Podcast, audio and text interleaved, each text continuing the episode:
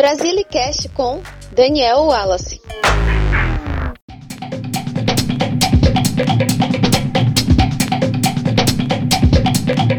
Alô brasiliana, brasiliano! Você já assistiu a nova série da Netflix Cidade Invisível, que traz alguns personagens do folclore brasileiro? Ela ocupa, até a publicação deste episódio, o top 10 das mais assistidas no Brasil. Queria repassar minhas impressões sobre essa obra audiovisual, mas antes preciso dizer que você pode compartilhar este episódio com os seus amigos e seguir o Brasilicast nas principais plataformas de áudio. Aceito também críticas e sugestões de novos conteúdos nos meus perfis do Twitter ou Instagram pelo arroba. Cidade Invisível é uma produção de Carlos Saldanha, lançada em 5 de fevereiro de 2021. É uma série que traz a história de Eric, um detetive da Polícia Ambiental que busca resolver o mistério da morte de sua esposa, Gabriela. Ele descobre que existe uma certa conexão entre esse fato e a presença de seres mitológicos na cidade do Rio de Janeiro. Personagens do folclore brasileiro, como Saci, Cuca, Mãe d'Água, Curupira, Capelobo e até Corpo Seco, vão se apresentando ao longo dos capítulos como moradores da grande cidade. A história vai soltando aos poucos os encaixes para que toda a trama central seja compreensível ao espectador.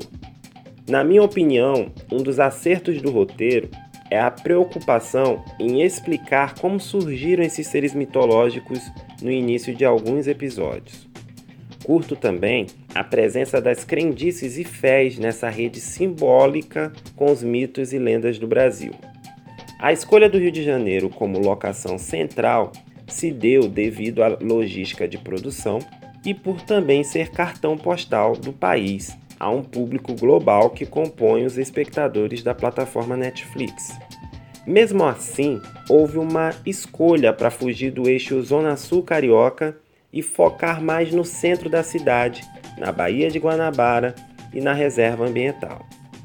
A série acaba explorando bem esse contraste entre florestal e urbano, artesanal e industrial.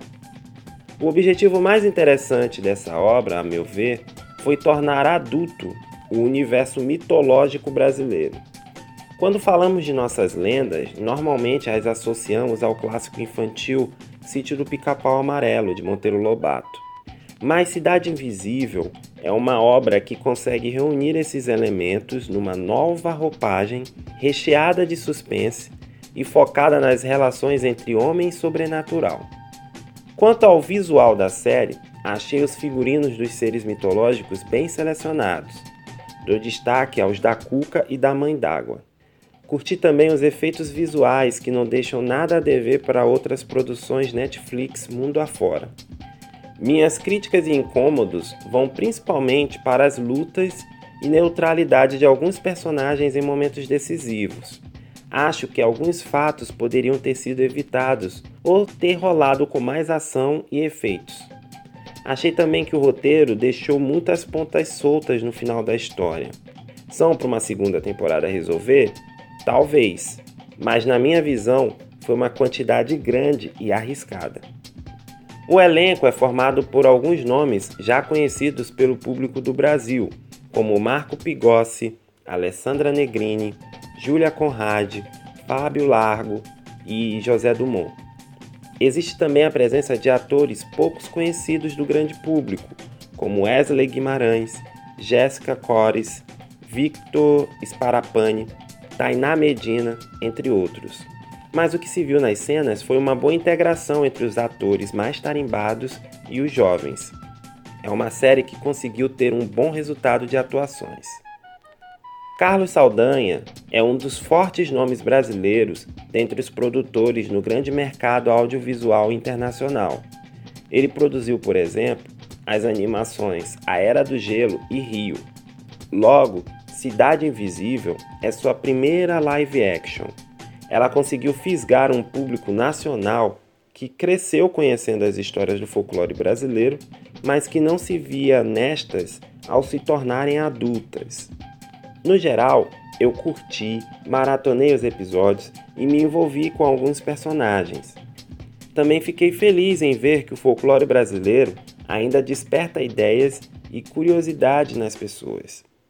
Então, Cidade Invisível abre um caminho interessante ao fugir do lugar comum para esse universo.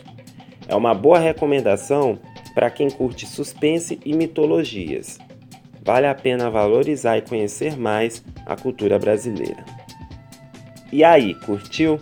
Confira o roteiro e as referências no Brasilis para saber mais informações sobre esse assunto.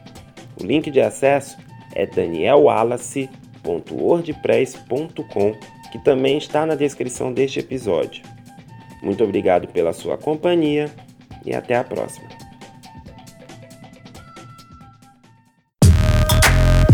Você acabou de ouvir Brasilicast